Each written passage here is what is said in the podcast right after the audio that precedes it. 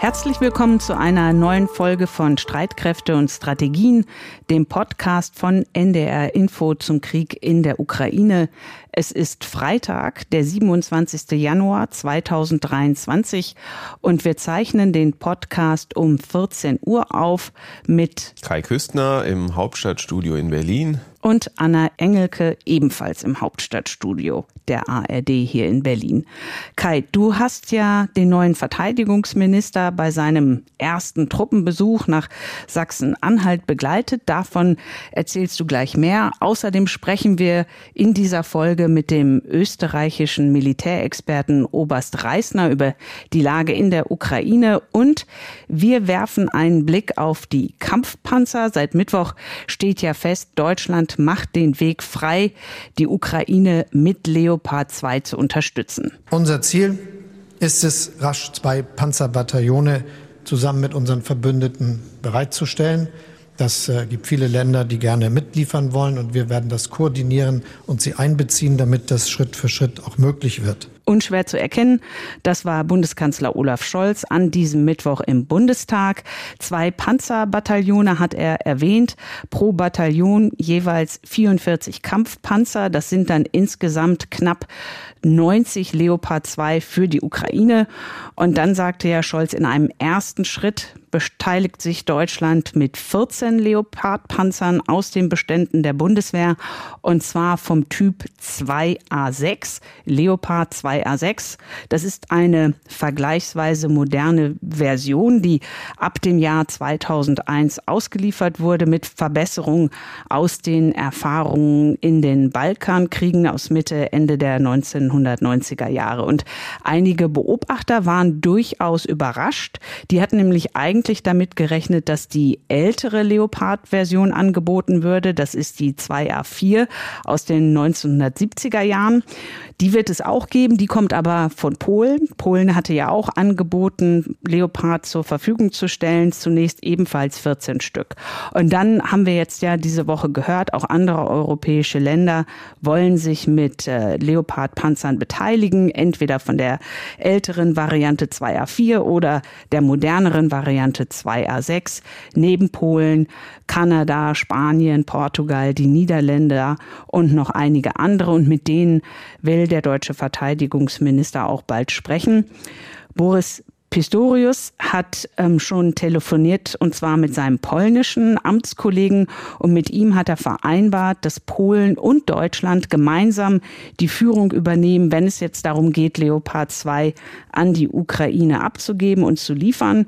Und Polen soll bei dem Bataillon mit der Version 2A4, also der älteren Version, dort soll Polen in die Führung gehen und in Deutschland dann bei der moderneren Variante. Und ich habe das so gedeutet, dieses Telefonat von Boris Pistorius mit seinem polnischen Kollegen als eine Art versöhnliche Geste gegenüber dem Nachbar Polen.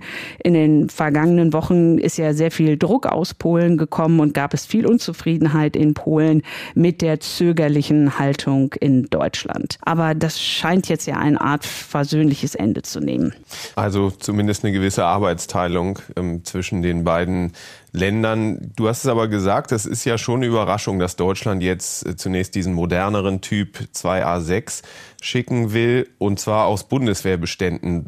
Weiß man schon, woher genau die kommen sollen? Nein, das ist noch nicht klar. Und ich glaube, dass das auch für die Bundeswehr wirklich eine der spannenden Fragen überhaupt ist. Da fängt es nämlich schnell an zu knirschen, wenn man auf die Anzahl der verfügbaren Leopard 2 Panzer guckt. Und darauf wies auch der Vorsitzende des Bundeswehrverbands hin, Oberst André Wüstner. Die Leopard-Lieferungen, auch wenn sie richtig sind, tun der Bundeswehr extrem weh. Denn wenn wir überlegen, wir haben sechs Panzerbataillone, in einem Panzerbataillon müssten 44 Kampfpanzer sein, in vier davon sind weniger weniger als zehn. Sie können sich vorstellen, was das bedeutet. Die Lage ist absolut schwierig und je nachdem, wie schnell jetzt neues Gerät zuläuft, wie schnell die Kampfpanzer ersetzt werden, wird man auch überlegen müssen, inwieweit man nicht Panzerbataillone abmeldet aus den NATO-Aufträgen. Also die deutsche Unterstützung der Ukraine mit 14 Kampfpanzern aus Bundeswehrbeständen. Das ist durchaus problematisch. Militärexperten sind dennoch froh, dass die Wahl auf Leopard 2 Panzer gefallen ist und dass der Kanzler auch davon gesprochen hat, dass es jetzt nicht nur um die Panzer geht, sondern auch um die Ausbildung, um die, ne, die Ausbildung der Soldaten, um die Wartung der Panzer, um Ersatzteile, weil sich das ähm, alles nach nachhaltiger Unterstützung für die Ukraine anhört hört. Jetzt hatte uns einer unserer Hörer gefragt, was denn eigentlich mit den alten Leopard 1 Kampfpanzern ist, die es ja auch noch in Deutschland gibt und warum die eigentlich nicht geschickt werden. Ja, ich habe mich da auch erkundigt. Also Leopard 1, das sollen ja um die 88 sein. Die gehören nicht äh, der Bundeswehr, nicht dem Verteidigungsministerium, sondern der Industrie. Es wird jetzt aber dennoch im Ministerium geprüft, was man denn mit den Panzern machen kann. Ähm, Leopard 1, nur dazu Einordnung, die sind ähm, bei der Bundeswehr vor 20 Jahren außer Dienst gestellt worden und die werden auch nicht mehr produziert. Das wäre also jetzt eine nicht nachhaltige Lösung im Vergleich, wie zum Beispiel der Leopard 2, wo wir ja gerade auch drüber gesprochen haben, dass das ja auch ein, ein, ein Kampfpanzertyp ist, der nach wie vor produziert wird. Und neben den Leopard 2 Panzern gibt es dann ja auch noch die amerikanischen Abram Kampfpanzer, die in die Ukraine geschickt werden sollen. 31 an der Zahl. Aber wie es aus Washington heißt, das kann noch dauern. Monate könne es noch dauern. Und dann haben wir ja noch die Briten, die ziemlich schnell ihre 14 Challenger Zweikampfpanzer schicken wollen. Das ist aber auch ein britisches Auslaufmodell, also auch so ein Auslaufmodell wie Leopard 1, auch äh, Panzer, die schon lange nicht mehr produziert werden. Das heißt dann, dass die Kampfpanzer Leopard 2 aus Deutschland und aus den anderen Ländern, die Leopard 2 Panzer haben, den Anfang machen werden in der Ukraine. Und Kai, du hast das ja alles für die ARD kommentiert an diesem Mittwoch, als die Entscheidung kam von Kanzler Scholz und auch mit dem Blick auf das Tauziehen zwischen dem Kanzleramt einerseits und dem Weißen Haus andererseits rund um die amerikanischen Kampfpanzer Abrams und die Links zu deinen Kommentaren für unsere Radioprogramme für tagesschau.de und auch für die ARD Tagesthemen, die gibt es bei uns in den Show Notes. Und wenn es jetzt ja nach dem Verteidigungsminister geht, dann sollen die Leopard 2 ja ähm, so Ende März, Anfang April in der Ukraine sein. Und es liegt alles in der Verantwortung jetzt von Boris Pistorius. In Umfragen bekommt der neue Minister ordentlich Vorschusslorbeeren. Im neuesten ZDF-Politbarometer sagen 68 Prozent der Befragten, Boris Pistorius mache seine Arbeit eher gut.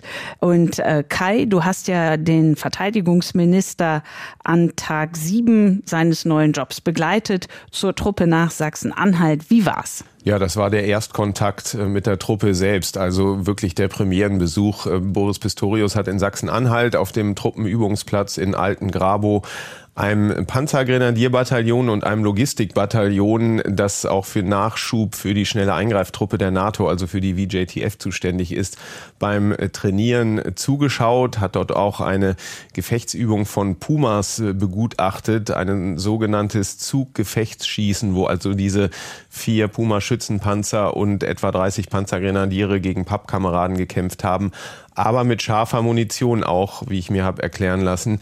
Jeder, der schon mal sowas gesehen hat, weiß, das geht nur mit Gehörschutz. Äh, der Minister selbst hatte rote, schalldichte Kopfhörer auf. Wir äh, Zuschauer mit, ähm, waren da mit Ohrstöpseln unterwegs. Also es ging um die Pumas, aber um an dich so ein bisschen anzuknüpfen, Anna, der Puma wurde, was das Interesse betrifft, ein wenig ausgestochen vom Leopard. Da war ja die Kampfpanzerlieferung gerade erst beschlossen. Daher sehr viele Fragen dazu an den Minister.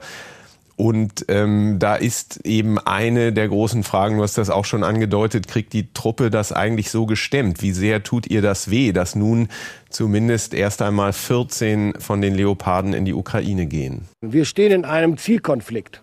Wir haben auf der einen Seite die Geschichte der Bundeswehr der letzten 30 Jahre mit Einsparprogrammen unter einzelnen Vorgängern in beträchtlicher Höhe von denen einige sagen, das habe einem Teil der Bundeswehr das Rückgrat gebrochen, was Beschaffung angeht äh, und Ausrüstung. Das lässt sich nicht einfach so zurückholen. Gleichzeitig haben wir die Situation, dass äh, wir eine neue Sicherheitslage haben, mit einer neuen Herausforderung an die NATO und an die Bundeswehr, was die Bündnis- und Landesverteidigung angeht. Und die Waffenlieferungen an die Ukraine reißen dann da im Zweifel Löcher, wo schon Defizite sind. Aber wir müssen uns entscheiden. Wir können ja der Ukraine schlecht sagen, wir stellen unsere Hilfe ein, weil es bei uns vorübergehend Lücken reißt. Also ein kleiner Ausflug in die Vergangenheit, eine Erinnerung an die Zeiten des Sparens. Die Umkehr kam ja dann erst mit der Krim-Annexion 2014, aber die Folgen sind natürlich trotz 100 Milliarden Pakets noch immer spürbar. Also da muss jetzt Leopard-Ersatz her und dafür soll es nun möglichst schon kommende Woche Gespräche mit der Industrie geben. Ich glaube, da wird sicher nicht nur über die Leoparden geredet. Es ist ja überhaupt noch so wenig nachbestellt worden von dem, was an die Ukraine gegeben wurde.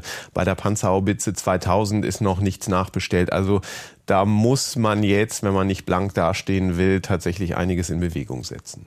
Also das Bestellen ist wichtig und dann in dem Zusammenhang ja auch eine Zeitfrage. Wie schnell muss das jetzt alles gehen, auch mit der Lieferung der Leopard 2? Ja, die sollen ja nicht zu spät kommen für die erwartete Frühjahrsoffensive Russlands, gegen die die Ukraine gewappnet sein soll. Bis Ende März ähm, sollen die ersten Leoparden möglichst in der Ukraine sein, so hat Boris Pistorius angekündigt. Ähm, vom Material her, denke ich, dürfte das gehen. Aber es muss eben auch die Ausbildung bald beginnen. Das soll wohl Anfang Februar losgehen.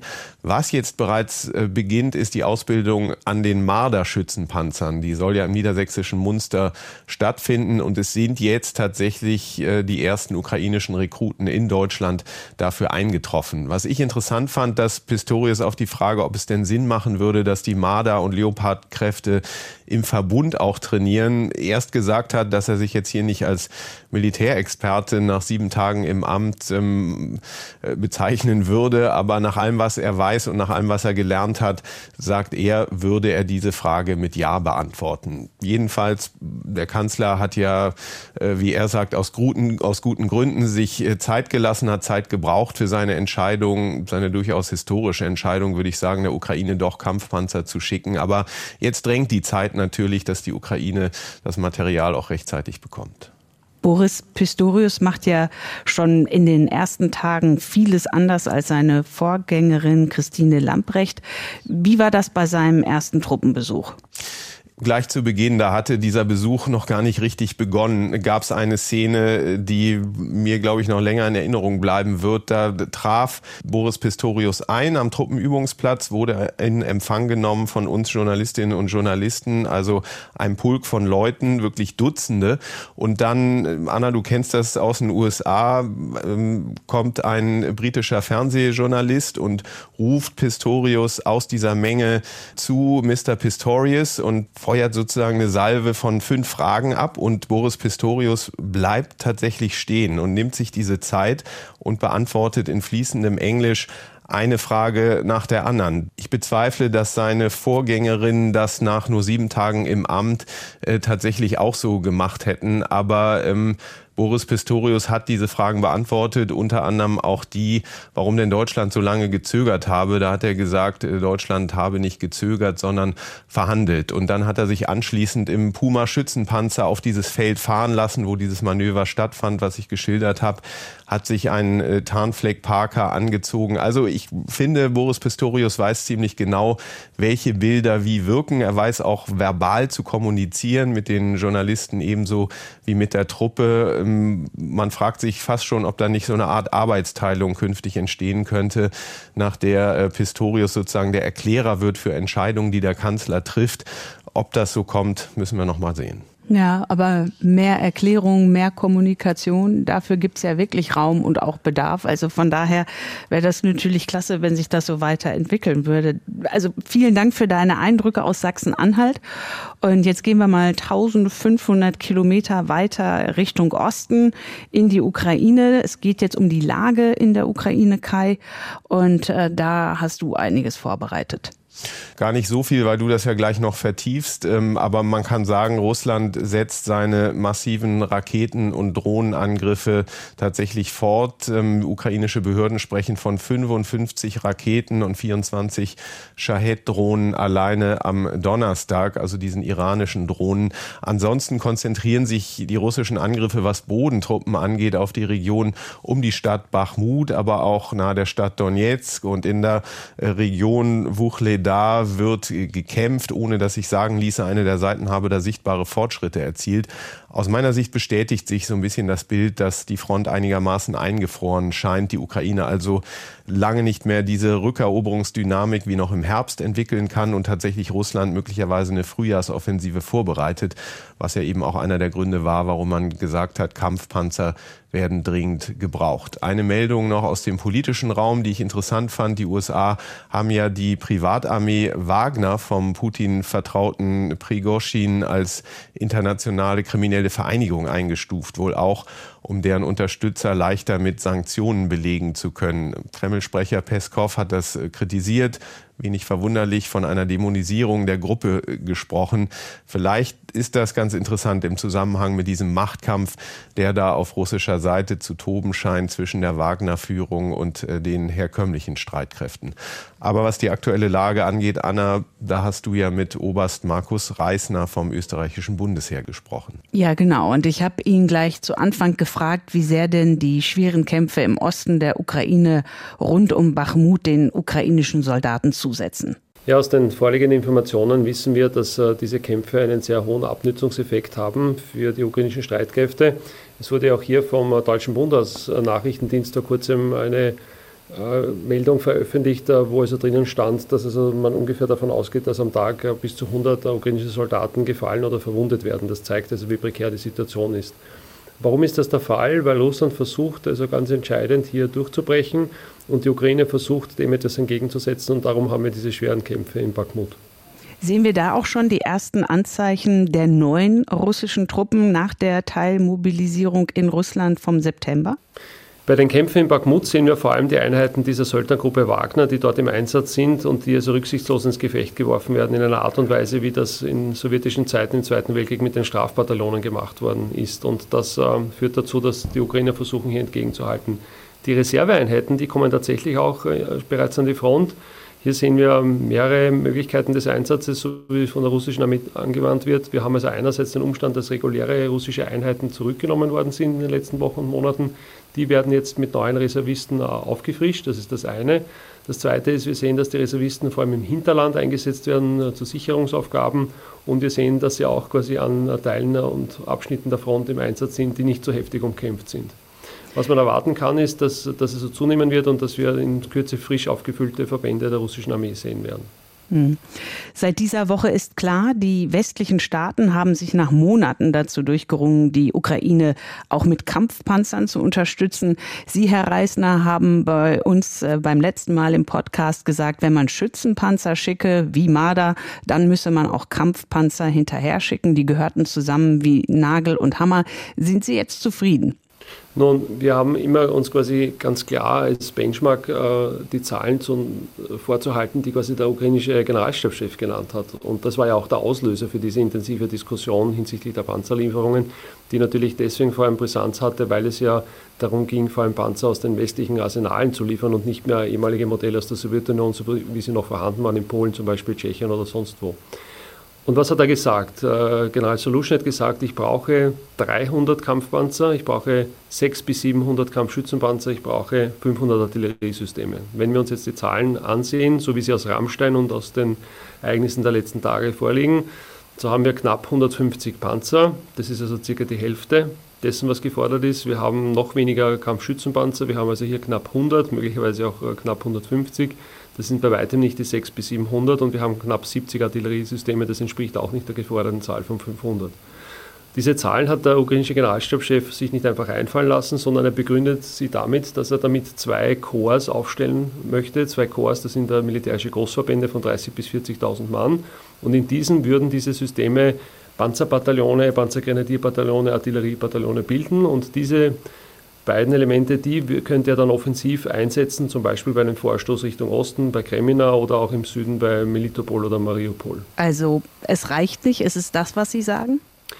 Wenn man äh, die Ukraine unterstützen möchte im Sinne dessen, dass sie quasi einen raschen Erfolg erzielen könnte, dann muss man sie massiv unterstützen. Wir haben also auch bei den Waffenlieferungen der letzten Monate immer gesehen, dass zwar Waffen geliefert worden sind, die absolut einen Effekt erzielen können auf dem Schlachtfeld. Denken Sie zum Beispiel an diese gelieferten HIMARS-Systeme, da wurden 20 Stück geliefert, 18 Stück wurden zugesagt für die nächsten zwei Jahre. Die Ukraine hat aber 50 bis 100 gefordert. Aus militärischer Sicht wären genau 50 bis 100 auch tatsächlich in der Lage, einen Effekt zu erzielen.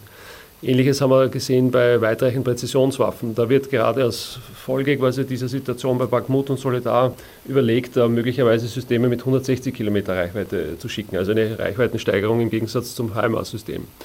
Und was man erkennen kann, ist, dass vor allem auch die USA immer versucht, quasi in einer asymmetrischen Situation, die entsteht, zum Beispiel, dass die Russen vor allem in der Landoperation äh, erfolgreich sind, quasi hier nachzuziehen und wieder eine symmetrische Situation zu schaffen. Und das ist auch das Ergebnis äh, der Absprachen und der Lieferungen, die wir jetzt in den nächsten Wochen und Monaten sehen werden. Die ersten Leopard 2 sollen Ende März, Anfang April kommen. Das hat jedenfalls der deutsche Verteidigungsminister angekündigt. Das ist ja noch etwas hinzeitlich.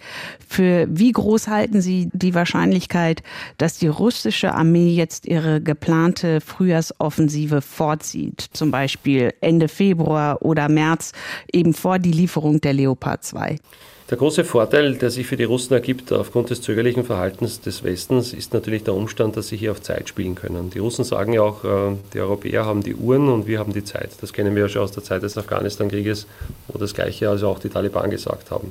Warum ist dieser Zeitfaktor so wichtig? Weil die Zeit, die jetzt quasi vorherrscht, also die Zeit, wo die Ukraine nicht in die Offensive gehen kann, von den Russen genützt wird. Einerseits um die Stellungen, die sie quasi haben, also auch weiter auszubauen, sich zu konsolidieren, Verstärkungen durchzuführen, Minenfelder zu legen, all diese Dinge und quasi möglicherweise offensiven Angriffe der Ukraine dann in Zukunft abwehren zu können. Das ist das eine. Das zweite ist das Heranführen der Kräfte, die Reservisten zum Beispiel. Das große Problem der russischen Streitkräfte war mit zu wenig Mann in die Ukraine einmarschiert zu sein. Das hat man jetzt monatelang versucht, durch die Mobilisierung zu verbessern und diese Reservisten kommen jetzt nach einer kurzen Ausbildung quasi langsam zu den Verbänden. Und man kann natürlich zusätzliche Kräfte bereitstellen. Man kann zusätzlich bereits aus der Rüstungsindustrie kommend neue Fahrzeuge quasi in diese Verbände integrieren, die ja große Abnützungen erlitten haben. Und damit könnte man dann im Frühjahr durchaus in die Offensive gehen. Das muss also nicht unbedingt ein großer Ansatz sein. Also ich denke nicht zum Beispiel, dass Belarus hier ein Thema ist. Belarus dient eher der Bindung von ukrainischen Kräften im Westen des Landes. Aber es kann sein, dass es regionale Offensiven gibt. Und da ist interessant, dass wir in den letzten Tagen gesehen haben, dass zum Beispiel bei Saporoschia es lokale Vorstöße der Russen gibt, die sehr danach aussehen, als ob die Russen versuchen, die Verteidigungslinien der Ukrainer zu testen, um mögliche günstige Durchbruchstellen tatsächlich zu erkunden und aufzuklären. Wir haben diese Woche auch gesehen, dass die Russen wieder zivile Ziele und kritische Infrastruktur in der Ukraine angegriffen haben. Elf Tote und zahlreiche Verletzte alleine am Donnerstag, dann wieder Stromausfälle. Wie zersetzend sind diese Angriffe für die Ukraine? Das war die große Ernüchterung, die wir natürlich erkannt haben, wenn wir also feststellen, dass dann plötzlich die strategische Ebene doch eine Ebene ist, auf der die Russen sehr wohl noch Initiative zeigen können. Denn wir haben die taktische, wir haben die operative und wir haben die strategische Ebene. Und das Paradoxe ist, dass quasi auf der operativen Ebene die Ukraine in den letzten äh, Monaten des letzten Jahres erfolgreich war, aber die strategische Ebene spätestens ab dem 10. Oktober beinhart zugeschlagen hat. Und das waren eben diese Angriffe der russischen Luftwaffe, der man ja bis jetzt immer nachgesagt hat, dass sie nicht erfolgreich sei, auf die kritische Infrastruktur aus dem Luftraum von Belarus heraus, aber auch unter dem Einsatz von äh, ballistischen Raketen oder auch diesen iranischen Drohnen. Und man nimmt an, dass die kritische Infrastruktur der Ukraine zwischen 60 bis 70 Prozent äh, beschädigt bzw. zerstört ist. In, Zentral, in der Zentralukraine und in der Ostukraine viel umso mehr als in der Westukraine. In der Westukraine kann man das etwas abfedern durch auch Stromlieferungen aus Europa, die hier eintreffen. Aber in der Zentral- und Ostukraine ist das natürlich sehr schwierig. Warum ist das bedeutungsvoll? Es geht also hier nicht nur um das Überleben des ukrainischen Volkes, sondern es geht auch darum, dass dieser Staat, wenn er über lange Zeit Krieg führen möchte, auch eine eigene Rüstungsindustrie am Leben erhalten muss. Und Rüstungsindustrie im 21. Jahrhundert bedeutet vor allem eine Versorgung durch Strom. Der Strom ist quasi die Lebensader die alle unsere Gesellschaften im Prinzip äh, in diesem Zustand hält, in dem, sich, in dem wir uns befinden. Und das ist natürlich äh, entscheidend zu verstehen, dass durch diese Angriffe der Russen auf, der kritischen, auf die kritische Infrastruktur sie einen, einen Hebel gefunden haben, den sie wann immer sie wollen ansetzen können, so wie auch in den letzten 24 Stunden wieder passiert. Die Ukraine versucht sich ja zu schützen durch Flugabwehrsysteme, die sie aus dem Westen bekommen hat. Flakpanzer Gepard, Iris-T aus Deutschland oder jetzt kommen ja auch Patriots. Und nun hat äh, der ukrainische Präsident Zelensky Kampfflugzeuge gefordert, wie zum Beispiel die F-16 oder auch Langstreckenraketen. Kanzler Scholz hat da schon abgewunken, ne, keine Tornados, keine Kampfflugzeuge. Aber die USA und Frankreich schließen ja Lieferungen von Kampfjets nicht aus. Für wie sinnvoll halten Sie diese Bitte des ukrainischen Präsidenten? Ja, es ist äh, natürlich immer die Realität, die einen einholt. Und die Realität heißt äh, und bedeutet in einem Krieg, dass der Krieg über verschiedene Domäne geführt wird. Also es ist nicht so, dass quasi ein Waffensystem in einer Domäne entscheidend ist. Also Panzer in der Domäne Land, also als Mittel der Landstreitkräfte, können diesen Krieg nicht entscheiden, sondern es sind alle Domäne relevant. Und wir wissen, es gibt also hier das Luftdomain, nämlich genau dort, wo sich diese Fliegerangriffe und äh, Angriffe auf die kritische Infrastruktur abspielen. Es gibt äh, das maritime Domain, denken Sie an die Rückeroberung der Schlangeninsel durch die Ukrainer, die es möglich gemacht hat, die Getreideexporte zumindest in einem moderaten Umfang umzusetzen. Denken Sie aber auch an den Informationsraum, an den Cyberraum und natürlich an den Weltraum, ja, Starlink und die Rolle, die Starlink also hier spielt. Das heißt, wir erkennen, dass wenn die Ukraine quasi nachhaltig äh, vor allem diese Räume wieder in Besitz nehmen möchte, die die Russen noch immer in Besitz haben, dann braucht sie natürlich in all diesen Domänen auch offensive Möglichkeiten. Und dazu zählen natürlich Kampfflugzeuge. Auch diese Forderung ist nichts Neues. Wenn man genau hinhört, ist die Forderung schon sehr früh gekommen am Beginn des Krieges. Warum? Weil die russische Luftwaffe doch erfolgreicher, als wir gedacht haben, auch die ukrainische Luftwaffe getroffen hat. Die Ukraine hat noch eine Handvoll Flugzeuge, die auch immer wieder spektakuläre Einsätze fliegen, aber sie hat also nicht die Masse, um tatsächlich einen durchschlagenden Erfolg zu erzielen und vor allem auch nicht die Munitionsmenge, die man braucht, um mit diesen Flugzeugen entsprechend äh, durchschlagende Erfolge zu erzielen. Und darum ist diese Forderung natürlich jetzt am Tisch. Die Forderung wurde auch natürlich ausgelöst von der ukrainischen Seite, denn nach den Lieferungen der Kampfpanzer, die dann zugesagt worden ist, nach der deutschen Entscheidung, hat dann Präsident Zelensky gesagt, ja, wir müssen aber jetzt gleich weitermachen und wir müssten also auch sofort über Kampfflugzeuge reden, wo eben die Niederlande, Frankreich und auch die USA grundsätzlich einmal Zustimmung symbolisiert haben. Das Problem ist, ein Kampfflugzeug ist noch viel komplexer als ein Kampfpanzer. Das heißt, ähm, wenn wir sagen, wir wollen also Kampfflugzeuge in die Ukraine liefern, die auch dort bedient werden können, dann braucht es ungleich mehr Vorbereitungszeit und Ausbildung, um dann tatsächlich dieses System in allem Umfang einsetzen zu können und um zu vermeiden, dass es sofort ein Opfer der russischen Fliegerabwehr oder der russischen Kampfflugzeuge wird. Also Sie sagen einfach, wenn, dann würde das aber auch dauern, bis die überhaupt zum einen geliefert würden, würde der Westen die Kampfflugzeuge liefern und dann auch die ukrainischen Soldaten darauf auszubilden. So ist es. Man kann natürlich davon ausgehen, dass es jetzt nicht quasi ein Soldat ausgebildet wird, der keine Grunderfahrung hat, sondern es werden ukrainische Piloten, die also hier auszubilden wären. Das heißt, sie bräuchten eine Umschulung der Umstieg von einem ehemaligen Ostsystem auf ein Westsystem ist aber natürlich ungleich schwerer, weil also hier eine ganze Reihe von ähm, Avionik-Elementen dazukommt, Sensorik, die zu bedienen sind. Aber das dauert natürlich ja Monate. Es gibt hier so Basiskurse, Module, die man besuchen muss und die müssen natürlich äh, durchlaufen werden für die Piloten. Es muss die Logistik eingerichtet werden. Das heißt, ein Flugzeug ist ein sehr komplexes System. Ähm, interessanterweise sind die Ostmodelle ja sogar im Einsatz zuverlässiger, was also quasi mehr oder weniger den Umstand betrifft, quasi in nicht optimalen Bedingungen zu operieren. Das ist auch der Grund, warum die Ukraine immer noch Teile ihrer Luftwaffe, auch wenn es nur gering ist, in dem Einsatz haben. Aber ein westliches Kampfflugzeug hat natürlich einen enormen Aufwand, den es also hier zu bedienen gibt. Und das muss alles einmal vorbereitet, sichergestellt werden und natürlich immer unter der Bedrohung, dass möglicherweise die russische Aufklärung das erkennt und möglicherweise dann, äh, bevor es überhaupt noch zum Einsatz kommt, diese Basis als solches zerstört oder dieses Kampfflugzeug. Wenn wir jetzt auf die Lage in der Ukraine schauen, auch so wie Sie das beschrieben haben, die unterschiedlichen Facetten, was ist Ihre Prognose? Wie geht es weiter? Nun, die Ukraine hat im Herbst letzten Jahres sehr erfolgreich die Offensiven bei Kharkiv und bei Kherson durchgeführt. Kherson im Hintergrund schwingt natürlich mit auch eine Absprache, denn es ist schon verblüffend, dass es innerhalb kurzer Zeit gelungen ist, 30.000 Mann und zweieinhalbtausend Fahrzeuge der russischen Seite auf die andere Seite zu bringen. Fakt ist, dass Kherson, dieser Brückenkopf, nicht mehr existiert und die Ukraine dieses Land in Besitz genommen hat. Die dritte Offensive, die eigentlich noch geplant gewesen wäre, wäre von Saporoschia ausgehend äh, in Richtung Melitopol gegangen, in Kombination mit einem weiteren Angriff auf die Brücke über die Straße von Kertsch. Das hätte den großen Vorteil gebracht, dass die Ukraine die russischen Kräfte in Saporoschia, Kherson und auf der Krim abschneiden hätte können. Durch diese massiven Angriffe der Russen in Bakhmut war die Ukraine gezwungen, immer wieder Kräfte aus dem Raum Saporoschia in Richtung Osten zu verlegen, um hier den Druck der Russen etwas entgegensetzen zu können. was es ihnen dann aber nicht ähm, natürlich möglich gemacht hat, diese Offensive entsprechend zu starten. Darum jetzt auch die Forderung nach zusätzlichen äh, Kräften. Das große Problem, das die Ukraine hat, ist, es muss aus diesem Stellungskrieg herauskommen, in dem äh, sie quasi sich befindet. Und hier muss man verstehen, dass die ukrainischen Streitkräfte vor allem auf den Bewegungskrieg ausgebildet worden sind, auch durch die, westlichen, durch die westliche Unterstützung. Und hier Russland das erkannt hat und Russland jetzt der Ukraine einen Abnützungskrieg aufzwingt. Das heißt, Russland versucht genau dort anzusetzen, wo es seine Vorteile hat und das ist zum Beispiel dieser massive Umfang an Artilleriesystemen, an Artilleriemunition, der noch vorhanden ist. Das heißt, was können wir erwarten? Von den Ukrainern den Versuch, aus diesem Stellungskrieg herauszukommen, unter Einsatz der vom Westen gelieferten Waffensysteme und auf der anderen Seite von den Russen, so lange wie möglich die Stellungen zu halten und nach einem entsprechenden Abnützungseffekt der Ukraine selbst in die Offensive zu gehen. Man wird dann sehen, spätestens im Frühjahr, ob das tatsächlich sich auch in Geländegewinnen ausdrückt von beiden Seiten und abhängig von diesen Geländegewinnen kann man dann äh, Überlegungen anstellen, die also den weiteren Verlauf des Krieges dann bestimmen, ob es dann möglicherweise zu einem Waffenstillstand kommt. Das kann man jetzt noch nicht sagen, sogar Friedensverhandlungen, auch das ist nicht absehbar. Für die russische Seite ist es auf jeden Fall so, dass aus ihrer Sicht es momentan gut läuft und sie werden es so weitermachen und je besser es läuft für die russische Seite, desto weniger wird sie natürlich für Verhandlungen bereit sein. Die ukrainische Seite ist natürlich im Prinzip am Tropf des Westens und muss also versuchen, hier so gut und so schnell wie möglich Material heranzubekommen, um dann quasi wieder in die Offensive zu gehen. Das war Oberst Reisner vom österreichischen Bundesheer mit seinen Einschätzungen zur Lage im Kriegsgebiet. Und das war auch Streitkräfte und Strategien. Wenn ihr Kritik Anregungen oder Fragen habt, schickt gerne eine Mail an streitkräfte.ndr.de. Streitkräfte wie immer mit AE.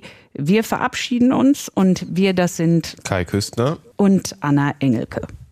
Am Holocaust-Gedenktag geht es auch um die Frage, wie sollen wir als Gesellschaft mit Kriegsverbrechern umgehen.